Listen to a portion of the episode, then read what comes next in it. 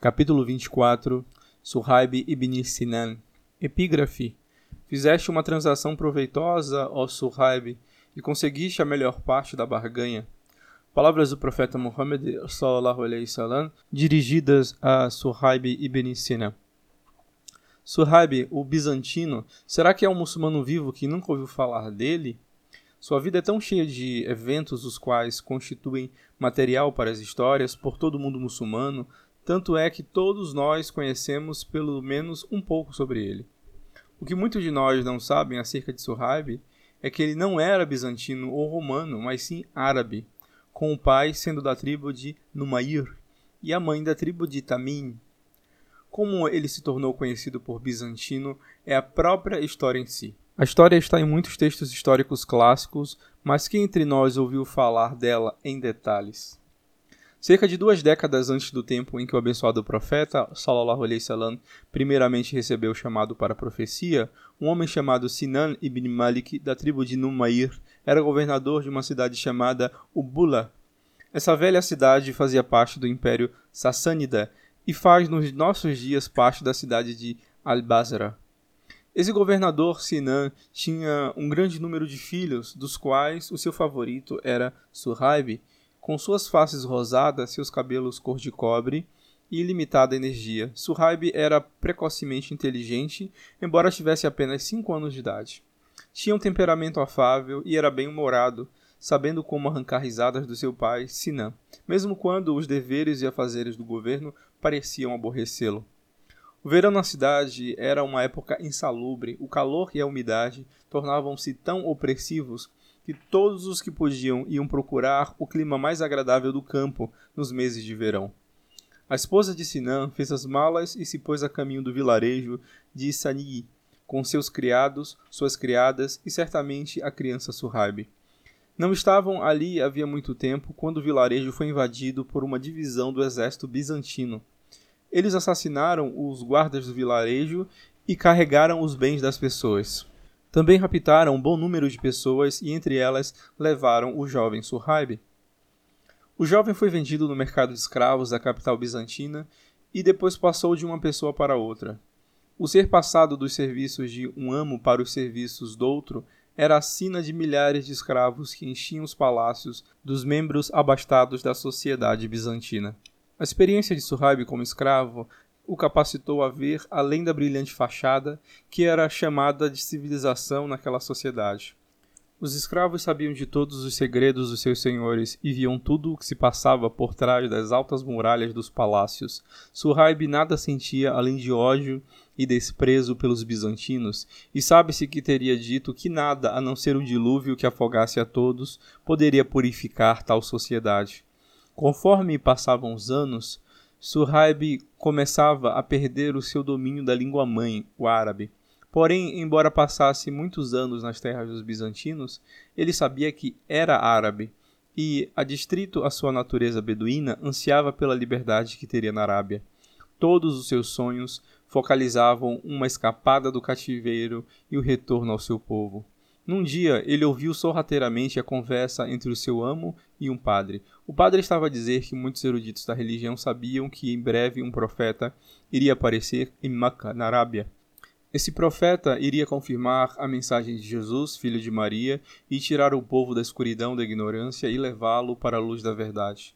Ouvir aquilo tornou Suhaib ainda mais ansioso quanto a libertar-se e escapar dos seus captores. Ele aproveitou a primeira oportunidade disponível e fugiu do Império Bizantino. Decidiu dirigir-se para Maca por duas razões. Primeiro, porque era o ponto de encontro dos viajantes de toda a Arábia, e segundo, porque era o lugar onde o padre predisse que o esperado profeta iria aparecer. Em Maca, Suhaib foi empregado por um homem de nome Abdullah ibn Jadan, que lhe deu trabalho nos seus negócios de mercador. Suhaib foi um sucesso nos negócios e começou a ganhar um respeitável provento.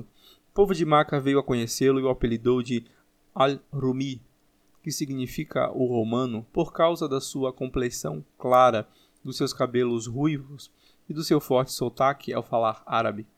Mas eis que Suhaib sempre se lembrava da predição. Estranhava porque ela demorava tanto a acontecer.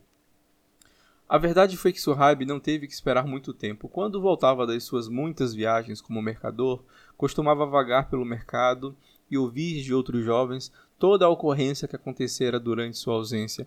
Num dia, ao voltar, ouviu as pessoas a dizerem que um tal de Muhammad ibn Abdullah sallallahu alaihi wasallam, começava a pregar aos indivíduos, conclamando-os a cultuarem um Deus único, a serem justos nos seus tratos financeiros e bondosos e caritativos nas suas interações sociais. Também requeria deles que se reprimissem da indecência e do pecado. Excitado, Suhaib perguntou a seus amigos se esse tal de Muhammad não era aquele a quem todos chamavam de Al-Amin, quer dizer, o confiável. Quando eles confirmaram, Suhaib lhes perguntou aonde poderia encontrar aquele homem. Eles disseram para Suhaib que o profeta sallallahu alaihi wasallam encontrava-se com as pessoas na casa de Al-Arqan ibn Al-Arqan, perto do monte de Safá. Mas tentaram impedi-lo que fosse ter com ele. Ao verem os jovens que Suhaib estava determinado a ir ao encontro do profeta sallallahu alaihi wasallam, deram-lhe o seguinte conselho: Tome cuidado para que ninguém te veja ou saiba aonde tu estás indo. Se qualquer um dos Quraishitas te vir, far-te-ão coisas terríveis, uma vez que não tens uma tribo que te proteja. Eles agem cruelmente quando sabem que não há ninguém para vingar a morte da pessoa. Cuidadosamente Suhaib se dirigiu para a casa de Al-Alkan após certificar-se de que ninguém o havia visto ou seguido. Ele foi até a porta, onde encontrou um conhecido, Anmar ibn Uasir, ele o havia encontrado antes, mas hesitou um momento antes de perguntar: Que estás fazendo aqui, ó Amar? E tu, que estás fazendo aqui? foi a resposta. Eu quero encontrar-me com alguém e ouvir o que ele tem a dizer, disse Surhaib. Eu também, disse Amar. Entremos juntos e oremos para que Deus abençoe a nossa visita, disse Surhaib. Aquele foi um dia que irá ser lembrado pelos muçulmanos por todo o porvir dia em que Suhaib ibn Sinan e Amr ibn Uasir apresentaram-se ao profeta sallallahu alaihi wasallam e ouviram sua pregação. De bom grado aceitaram a fé e declararam que não havia divindade a não ser Deus e que Muhammad era seu servo e mensageiro. Eles permaneceram lá até que a noite caísse, ouvindo os ensinamentos dele e aprendendo algo sobre sua religião quando finalmente eles partiram para suas casas, escondidos sob o manto da noite, cada um deles levou em seu coração fé suficiente para iluminar o mundo inteiro. Por causa da sua conversão, Suhaib sofreu perseguições por parte dos Korachitas, juntamente com Amr, Bilal, Sumayya, Rabab e dúzia de outros crentes, ele foi caçado e torturado por causa de suas crenças. Uma montanha teria de ser triturada caso fosse ser feita a comparação do peso do seu sofrimento. Mas Surrabi permanecia firme e tranquilo, pois sabia que o caminho para o paraíso não era fácil. Quando o profeta sallallahu alaihi wasallam anunciou aos seus seguidores sua decisão de emigrar para Medina, Surrabi planejou deixar Maca na companhia do profeta e de Abu Bakr. Mas a tribo dos Quraysh suspeitou que ele planejava partir eles contrataram espiões para que o vigiassem dia e noite, para que não pudesse se esgueirar levando toda a riqueza que havia acumulado como mercador. Suhaib permaneceu em Maca, esperando uma chance de escapar e encontrar-se com o profeta Sallallahu alaihi wasallam e seus companheiros. Por fim, quando tinha quase perdido as esperanças de fugir dos seus eternos inimigos vigilantes, ele bolou um plano. Ele esperou até que a noite se tornasse acremente fria quando já se fazia tarde, ele penetrou na escuridão da noite, pretendendo que ia fazer as necessidades fisiológicas.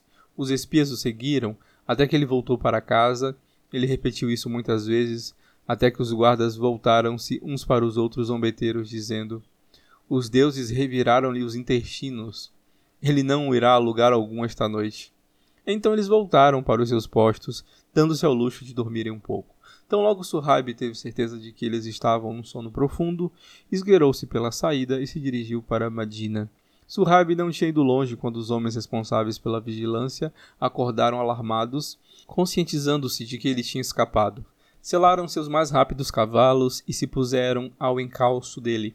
Quando Suhaib ouviu que eles se aproximavam, constatando que não havia lugar algum para se esconder, subiu na encosta de um morro, colocou uma flecha no seu arco e gritou: Ó homens de Quraish, juro por Deus que sabeis que eu sou um dos melhores arqueiros e que sempre acerto no alvo. Vós não me alcançareis antes que eu derrube um de vós com cada uma das minhas setas, e irei lutar até a morte com minha espada, para que não me captureis. Tu nunca fugirás de nós para levares toda essa riqueza para os muçulmanos, um deles respondeu. Quando vieste a nós, estavas sem lar e sem dinheiro.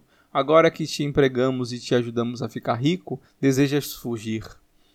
Esse é o problema? perguntou Surraib. Se eu deixar o meu dinheiro, permitireis que eu vá? Eles concordaram com o trato, e ele disse onde o dinheiro estava guardado.